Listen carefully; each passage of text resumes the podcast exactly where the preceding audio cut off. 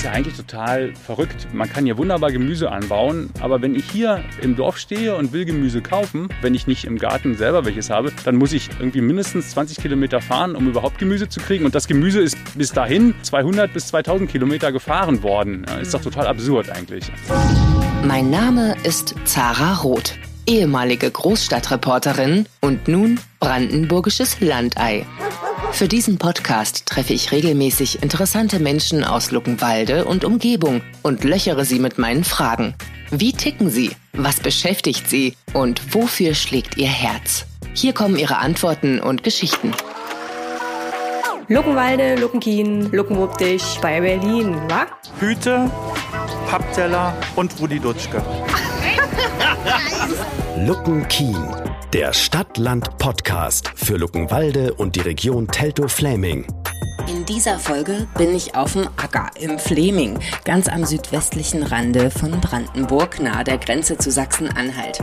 Hier hat sich Boris Philipp niedergelassen. Auf einem guten Hektar betreibt der zugezogene Berliner solidarische Landwirtschaft im Permakulturprinzip mit Gemüseanbau und Pferden. Ich habe ihn im Sommer 2021 kennengelernt, als er die Musikerin Mike Miami mit einem Lastenrad besuchte, um ihr Gemüse zu liefern. Heute will ich alles erfahren über sein Geschäfts- und Lebensmodell, das ja ein bisschen anders ist als das seiner benachbarten Landwirte. Ich stehe jetzt hier mit Boris Philipp auf einem Acker, wo zu später Jahreszeit äh, noch ein paar kleine Tomätchen unter einem Zeltdach stehen und geerntet werden wollen. Und hier wird Permakultur betrieben und solidarische Landwirtschaft. Boris, bist du gelernter Bauer? Richtig, das bin ich, genau. Das ist mein erster Beruf. Muss man das studieren? Nee, das kann man lernen. Das ist also, wenn man das wirklich in der Praxis machen will, auch, glaube ich, der, ja, ist einfach der praxisnähere Weg. Ne? Ja, da weiß man, wie es geht. So. Und jetzt hast du dich am südwestlichen Zipfel von Brandenburg äh, in Teltow angesiedelt und hast hier einen Hof mit Pferden und Gemüse. Wie viele, wie, was baust du hier alles an und wie viele Menschen kannst du damit versorgen? Also wir haben in diesem Sommer haben wir 20 Familien ähm, versorgt, die unterschiedlich groß sind.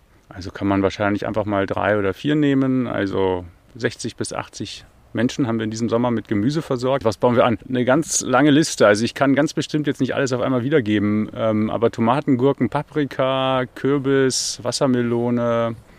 Wassermelone äh, aus Brandenburg. Wassermelone aus Brandenburg. Das geht wunderbar, ja. Sehr, sehr lecker. Also das ist wirklich... Ähm, Gut, das liegt vielleicht auch an der biologischen Anbauweise, aber ähm, der Geschmack, der hat wirklich, das war wirklich der Hammer. Ja. Und das ist aus dem eigenen Garten oder hier bei uns aus dem Garten. Das ist schon, das war schon echt ein Highlight in diesem Sommer. Ja, Kürbis kann ja fast jeder, ne? Und Zucchini wachsen irgendwie auch äh, auf jedem Hausmeistergrün. Aber Wassermelonen, wow. Genau, also genau, Zucchinis hatten wir natürlich auch, jede Menge. Wir hatten schon eine Feedbackrunde gemacht in der letzten Woche und es hieß, also ein bisschen weniger Zucchini wäre auch genug gewesen. Aber das ist, glaube ich, immer so. Also das hört man von allen Solavis, die beginnen, ähm, dass es erstmal bei den Zucchinis ein bisschen zu viel gibt zu Anfang. Weil die halt so, die wachsen, die sind halt unheimlich wüchsig, die machen halt, ähm, die legen richtig los. Ne? Hast du irgendein Rezept, wo, wo du sagst, es wird dir weniger schnell über? Na, eins, was ich noch gar nicht kannte, ähm, war ein Pesto draus zu machen. Die sind ja sehr wässrig und lassen sich also mit Kräutern sehr schnell äh, oder sehr gut auch in eine Richtung, äh, lässt sich da eine Richtung vorgeben. Wenn man die also sehr fein reibt und dann da ähm, äh, Kräuter dazu tut und ein bisschen was von dem Wasser ablaufen lässt, dann hat man echt ein leckeres Pesto. Also natürlich auch Olivenöl und, und so weiter. Man denkt dann aber gar nicht, also man schmeckt die Zucchini nicht. Das ist ja, wird ja eigentlich nicht ganz gerecht, weil sie hat ja auch eigentlich einen guten Geschmack, wenn man sie relativ nicht so ganz jung erntet, sondern schon auch mit ein bisschen äh, Reife. Ja. Oh, jetzt kriege ich gerade richtig Hunger. Und wir stehen hier in den Tomaten und die sind noch gar nicht äh, weg. Was, was machst denn du heute? Wobei habe ich denn dich heute gestört? Ich ernte die letzten Tomaten ab und dann ähm, sammle ich die Schnüre wieder ein, an denen ich sie habe hochwachsen lassen. Und dann kommen die äh, Pflanzen auf den äh, Kompost und äh, der Boden wird ein bisschen umgearbeitet und dann wird äh, Feldsalat eingesät. Und wann kannst du den dann ernten? Das hängt sehr vom Wetter ab. Also äh, dieses Jahr wahrscheinlich nicht mehr. Aber noch in diesem Winter. Aber noch in diesem Winter, ja, genau. Oder dann vielleicht auch im ausgehenden Winter, das sehen wir dann. Also das ist ein bisschen auch ein Ausprobieren, ähm, wie das unter den Bedingungen hier so funktioniert. Am Rande von den Tomaten sehe ich richtig leckere Spitzpaprika. Ist das jetzt auch so Permakultur, dass die beiden Pflanzen nebeneinander wachsen oder war einfach gerade Platz hier? Nee, das ist auf jeden Fall ähm, der Gedanke, dass wenn viele verschiedene Pflanzen zusammenwachsen, dass sie sich gegenseitig ergänzen und ähm, dass wenn dann eine von irgendwas befallen wird, dass dann auf der anderen Kultur vielleicht auch schon die Nützlinge äh, vielleicht direkt schon warten. Also einfach eine bunte Mischung, ähm, um einfach der Natur, die funktioniert ja irgendwie sehr komplex und äh, um ihr da auch die Gelegenheit ge zu geben, das hier bei uns auch zu tun. Ne? Eine Monokultur, ähm, dafür sind die Pflanzen nicht gemacht. Das findet man nirgendwo im, in der freien Wildbahn. Das findet man nur da, wo die Menschen sich das so vorstellen. Hm. Und deswegen ist das auf jeden Fall ein ganz tragender Gedanke hier für mich, dass wir hier ähm, viele Kulturen zusammenbringen und auch äh, von einer gar nicht so viel machen, immer abwechselnd, ne? dass sich das, äh, dass sich da natürliches Gleichgewicht einstellen kann. Wobei ich jetzt nicht glaube, dass ich sagen könnte, es gibt natürlich so ein paar Klassiker, wo man sagt, also die Möhren vertreiben die Zwiebelfliege und die Zwiebeln vertreiben die Möhrenfliege. So, das gibt es natürlich so ein paar bekannte Klassiker, aber ich glaube, es ist ähm, eigentlich viel komplexer und ähm, man kann der Natur auch einfach so ein bisschen, wenn man ihr nicht alle Chancen nimmt, dann hat sie, glaube ich, eine ganze Menge Chancen, ähm, dann auch äh, resilient äh, zu sein und, und auch äh, leckere, gesunde Erträge zu bringen. Du hast schon ein bisschen erklärt, was Permakultur ist. Also man lässt der Natur ihren Lauf, aber leitet sie doch irgendwie, aber beobachtet auch ganz viel und macht keine Monokulturen. Das heißt, Pflanzen ergänzen sich, man schließt Kreisläufe, ist glaube ich auch so das, was ganz wichtig dabei ist. Wie würdest du denn, ähm, also du musstest dich sicherlich auch viel erklären, als du hierher gezogen bist, Boris. Also weil so viel Permakultur oder solidarische Landwirtschaft musstest du wahrscheinlich auch deinen Nachbarn erstmal erklären. Oder? Wenn man noch gar keinen Kontakt hatte mit Permakultur, glaube ich, oder ich glaube, den hatten wir halt einfach ein paar Generationen vor jetzt, äh, hatten wir den alle ganz selbstverständlich. Hm. Was wir hier machen, ist einfach Gemüse anbauen und äh, und uns viel oder alles, was es an, an, an Chemiebaukasten gibt, äh, sparen wir uns einfach. Also man sieht hier auch zum Beispiel noch, wir haben noch so kleine Tütchen hier zu hängen, da waren ähm, Raubmilben drin, weil wir im Sommer ähm, Bronzemilben hatten ähm, und äh, in den Tomaten. Und dann haben wir hier Raubmilben aufgehängt. Mhm. Das sind Lebens... Tütchen und da sind ganz, ganz kleine Löcher drin, die man so fast nicht sieht. Äh, wenn man ein bisschen schräg guckt, sieht man die kleinen Löcherchen ja. und da kommen die dann rausgekrochen und da können die drin leben. Da sind so Weizenkleie, glaube ich, ist da drin und da fühlen sie sich drin wohl und dann können die von dort aus eben auf die Pflanzen gehen und nach den ähm, Bronzemilben suchen und sie fressen, weil sie das halt gerne tun. So und für die Menschen, die hier leben, ist, glaube ich, was wir hier machen, ist einfach, wir bauen hier einfach Gemüse an und ähm, das sieht abwechslungsreich und bunt aus und eigentlich wie es früher in jedem Bauerngarten aussah. Das heißt, also den Menschen hier muss ich das eigentlich gar nicht erklären. Ähm, und ich glaube, dass auch die allermeisten das hier sehr begrüßen, dass hier eben kein, dass ich hier nicht mit Gift spritze, was man auf den Riesenäckern rundum Tag ein, Tag aus sieht oder jede Woche einmal mindestens ja, ähm, im Sommer. Und dass wir das einfach nicht machen, ähm, das kommt hier schon ziemlich gut an. Und was mir auch, ich habe auch den Eindruck, dass diese Idee, es ist ja eigentlich total verrückt. Man kann ja wunderbar Gemüse anbauen, aber wenn ich hier im Dorf stehe und will Gemüse kaufen, wenn ich nicht im Garten selber welches habe, dann muss ich irgendwie mindestens 20 Kilometer fahren, um überhaupt Gemüse zu kriegen. Und das Gemüse ist bis dahin ich sag mal, zwei bis 200 äh, bis 2000 Kilometer gefahren worden. Ja, ist mhm. doch total absurd eigentlich. Also das ist auch mein Motiv gewesen, hier mit dem Gemüsebau anzufangen, weil im Grunde hat das ganz egoistisch angefangen. Ich habe gemerkt, ich bekomme hier kein gutes Gemüse. Und dann habe ich gedacht, okay, dann müssen wir es einfach machen. Und es geht ja hier. Corno Giallo, eine italienische Sorte. Corno Giallo. Darf man hier auch mal eine Tomate probieren? Ja, bitte gerne. Warte mal, aber die sind, also ich, dann schmecken sie halt nur wie Supermarkttomaten, weißt du, wenn sie von einer toten Pflanze kommen. Also ganz ehrlich, das ist die beste Cherry-Tomate, die ich jemals im November von einem Strauch gegessen habe, wenn Sehr ich schön. mal so sagen darf. Ich danke fürs Kompliment. ähm, hinter dir sind jetzt gerade noch so ein paar Paprika. Ähm, die werden noch rot. Die werden auch jetzt noch rot. Die heißen Fritz. Hallo Fritz. Fritz hat Löcher. Fritz hat Löcher, Wer ja. Weil wohnt da, denn da? Da wohnen Raupen. Ah ja. Da wohnen Raupen. Du siehst es auch an den Blättern. Die lassen sich die relativ äh, gerne schmecken. Da sind durchaus äh, man würde da von Fraßschäden sprechen. Guck mal, da sind sogar noch Blüten. Die sind spät dran, das wird auch nichts mehr. Die Pflanzen sind halt, glaube die, die denken nicht so voraus. Die sagen einfach, ich versuche es einfach mal. Ne? Wow. Ja, kann man sich nochmal. Ja, die roten Paprika Vorbild hier, nehmen. Fritz, hatte ich glaube ich schon gesagt. Ne? Hab ich Ja, schon gesagt? Fritz. Ja, genau. Und dann hatten wir da vorne noch Chocobello. Die sind so ein bisschen bräunlich, rötlich, so Schoko? rot, rotbraun. Chocobello heißen So wie die. Schokolade. Ja, genau. Beiß aber mal ab da vorne. Ich finde das äh, schon Oh, richtig gut. Ganz richtig Aroma knackt. Ne? Wow. Ne? Wow, probier mal. Hier, die sehen schon etwas gerupft aus. Genau, du siehst es da. Ganz kleine Auberginchen. Ganz kleine Auberginchen, das sind jetzt die allerletzten. So, und dann haben wir halt hier die verschiedenen Tomatensorten. Ähm, wir hatten ähm, Ähm, die hat so einen ganz lustigen Namen, KSZ 4701 oder so. KSZ 4701. Aber sie schmeckt köstlich. Ja? Der, der Name ist ein bisschen äh, irritierend vielleicht, aber sie schmeckt wirklich ganz köstlich, ganz süß und ähm, also sieht aus wie eine Dattel, ist auch so süß wie eine Dattel. Was machst du mit den ähm, Grünen? Machst, machst du dann Saatgut draus oder legst du die dann auch ein oder sind die giftig? Was macht man damit? Nee, die Grünen kann man einfach, also wenn sie ganz, wenn sie noch so dunkelgrün sind, dann ist es einfach zu spät gewesen. Also dann, dann kommen sie dann einfach auf den Kompost. Wenn sie aber schon so ein bisschen jetzt äh, in, in so ein bisschen, da sind so welche, die haben so ein bisschen was Weißliches schon, so ein bisschen heller. Die kann man auch sehr gut noch ähm, nachreifen lassen. Und äh, die schmecken dann, dann natürlich nicht wie eine reif geerntete Tomate, aber halt immerhin. Ja, und giftig sind sie nicht. Also man kann da durchaus, es gibt ja ganz leckere äh, Rezepte auch mit grünen Tomaten. Und wenn du die, die anguckst, ne, die so ein bisschen zebraartig aussehen, ähm, die sind grün, aber die sind äh, schon relativ nah äh, an der Reife. Ähm, die, die werden noch ein ganz bisschen heller, aber das sind, das heißt dann Green Zebra. Ist also eine Sorte, das grüne Zebra, was, äh, was auch gar nicht erst rot werden muss. Und hier wächst auch allerhand unten drunter, äh, so Beiwerk. Äh, ich sehe auf jeden Fall viele Brennnesseln und was weiß ich, alles Kleine, Kräuter. kleine Brennnesseln, Vogelmiere, ähm, ein bisschen äh, Ampfer ist noch durchgewachsen, da war vorher relativ viel hier. Klee ist natürlich auch dabei. Im Frühjahr, wenn dann die Tomaten loswachsen, dann brauchen die schon ein bisschen Vorsprung vor den anderen Pflanzen. Und äh, da habe ich dann mit, mit Gras einfach gemulcht, dass die erstmal ein paar Wochen erwachsen können ohne Konkurrenz. Dass die sich erstmal durchsetzen können. Und wenn danach die Tomaten groß sind, dann stört die das nicht, wenn da unten noch ein bisschen Grünzeug wächst. Und äh, die Natur freut sich eben.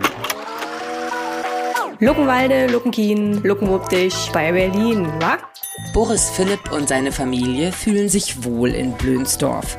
Die Menschen aus dem Dorf sind aufgeschlossen und neugierig den zugezogenen Städtern gegenüber. 60 Menschen hat er 2021 mit Gemüse versorgt. Und er will noch wachsen. Im zweiten Teil will ich noch mehr darüber erfahren, wo und wie er sich engagiert und wie er hier als ehemalige Stadtpflanze Wurzeln schlägt. Man sagt ja, der Brandenburger Boden ist sehr sandig, es ist sehr trocken hier, es brennt auch viel. Äh, wie empfindest du das? Also wir haben hier schon äh, relativ viel Sand, aber auch ein bisschen Lehm, also so ähm, leicht äh, lehmiger Sand. Und ähm, das ist eigentlich für einen Gemüsebau ähm, ein sehr schöner Boden, weil man kann dann, wenn man ihn mit Humus, und das machen wir, wir machen Bodenaufbau mit Humus und, und mit Mulchen, da kann man aus so einem Boden, der lässt sich sehr leicht in einen sehr, sehr guten Gartenboden verwandeln. Das hat man, wenn man jetzt einen lehmigen Boden hat äh, oder, oder nur Sand, äh, dann ist das schwieriger. Aber mit dieser, dieser leicht äh, lehmige Sand, das sind also ganz tolle Voraussetzungen. Und was man halt auf jeden Fall machen muss, in jedem Fall, ist ein Bodenaufbau, weil der Boden ist das Kapital, mit dem man im Garten wirtschaftet. Und das, was man erntet, im Grunde nur die Zinsen. Also wir müssen eigentlich ähm, pflege und ernähre ich den Boden. Und er gibt mir dann im, im Austausch äh, Gemüse. Aha. Da bilden sich jetzt gerade auch bei mir ein paar neue Synapsen, wenn ich das so höre. Weil man denkt ja immer, ist ja alles da, man kommt auf die Welt, dann wächst man, dann läuft man da drauf rum und holt Sachen da raus und es ist erstmal alles da. Aber natürlich muss man auch ein bisschen was dafür tun.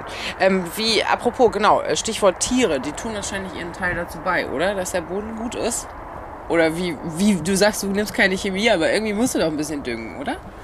Ja, düngen können wir wunderbar mit, ähm, mit Kompost. Das ist eigentlich das, das A und O. Und ähm, die Pferde geben äh, zu dem, oder die, der, der Beitrag der Pferde ist dann noch, dass sie eben große Flächen abweiden und da viel Biomasse einsammeln, die ich dann äh, auf dem Kompost, die ich dann eben auch, also den Mist der Pferde, den kompostiere ich. Dann ähm, wird der sehr ähm, Purer Mist ist viel zu scharf für viele Kulturen und wenn er dann kompostiert ist, zusammen mit Pflanzen noch, dann gibt das einen ganz, ganz tollen Humus und äh, da wachsen, also die Tomaten sind wirklich, du siehst ja, die sind ja hier bis an die Decke gewachsen. Ähm, Die sind eindrucksvoll, ja. und das ist alles, das ist, im, das ist einfach der, der Pferdemist, der gut kompostierte Pferdemist. Du hast gesagt, du hast viele Wühlmäuse hier am Start. definitiv. Ähm, Katzen habe ich jetzt eine gesehen. Ja.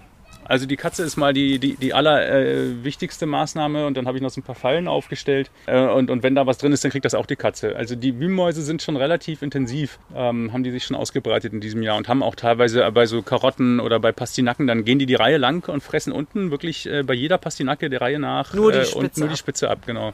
Da ärgert sich der Bauer. Kann man ja nicht mehr verkaufen.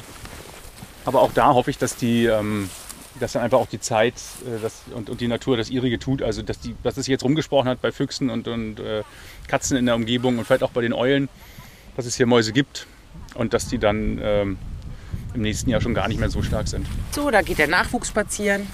Die Landwirte von morgen. Da wird fürs Mittagessen geerntet. Ach so. Ah ja.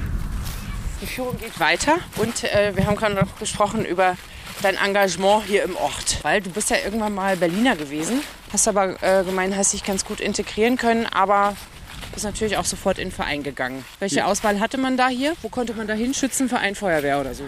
Ja, Fußball gibt es, glaube ich, noch. Habe ich inzwischen mitgekriegt. Das ist aber gar nicht so präsent, aber das war natürlich vor allem die Feuerwehr. Genau. Das heißt, wenn, wenn jetzt irgendwie die Sirene ertönt, dann äh, musst du schnell darüber ins Haus rennen und dann. Genau, ich radel dann schnell, äh, so wie ich bin, ähm, zu unserem Feuerwehrhaus und äh, steige dann da in die Feuerwehrklamotten und äh, dann fahren wir raus. Genau. Ist schon mal was passiert? Ja, ganz oft. Also das ist schon regelmäßig. So alle zwei Wochen ist irgendwas.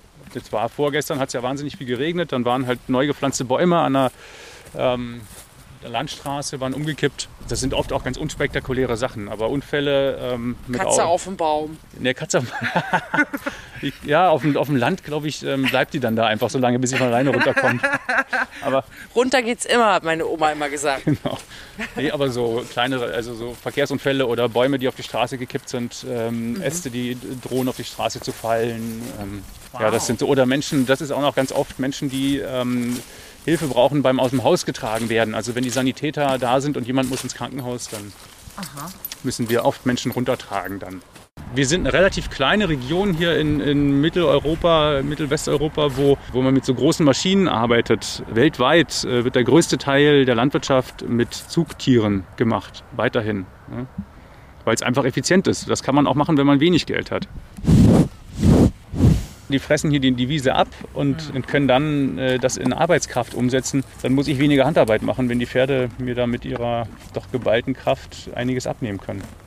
Also gerade so, was so Grundbodenbearbeitung angeht oder sowas, das können die natürlich, äh, da gehen die dreimal hin und her und dann ist das ganze Beet fertig, wo ich mit der Handhacke eine Stunde oder zwei für brauchen würde. Ja, das ist nochmal die ganze landwirtschaftliche Revolution äh, sozusagen ein bisschen kurz beschrieben, was du gerade gemacht hast. Ne? Also der, der Mensch mit der, mit der Hacke und dann Nutztiere und dann ging das durch die Decke. Ne? Also Genau. Die Produktivität und die, äh, die Effizienz. Wenn man äh, sich einen Trecker kauft, dann braucht man nach 20 Jahren einen neuen. Und wenn man sich Pferde kauft, äh, dann haben die sich nach, nach 20 Jahren ordentlich vermehrt.